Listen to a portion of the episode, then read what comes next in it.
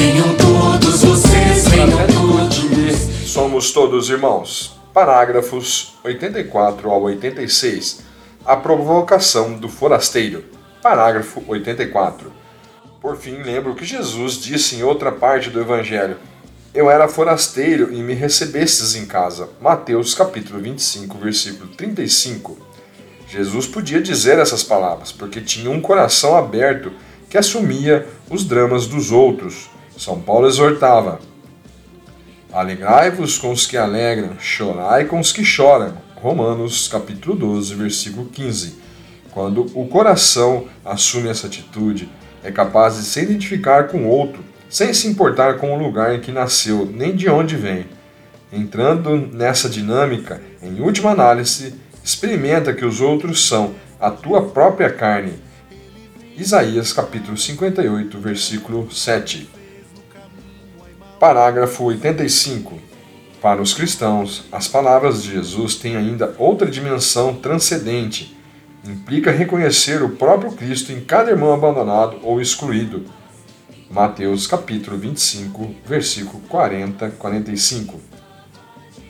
Na realidade, a fé acumula de motivações inauditas o reconhecimento do outro, pois quem acredita que pode chegar a reconhecer que Deus ama cada ser humano com amor infinito e que assim lhe confere uma dignidade infinita.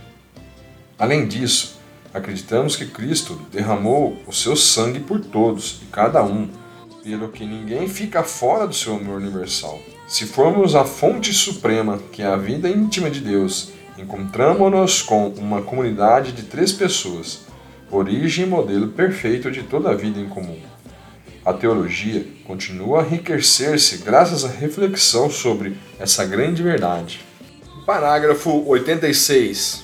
Às vezes, deixa-me triste o fato de, apesar de estar dotada de tais motivações, a Igreja ter demorado tanto tempo a condenar energicamente a escravatura e várias formas de violência.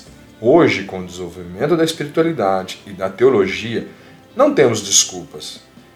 Todavia, ainda há aqueles que parecem sentir-se encorajados ou pelo menos autorizados por sua fé a defender várias formas de nacionalismo fechado e violento, atitudes xenófobas, desprezo e até maus tratos àqueles que são diferentes.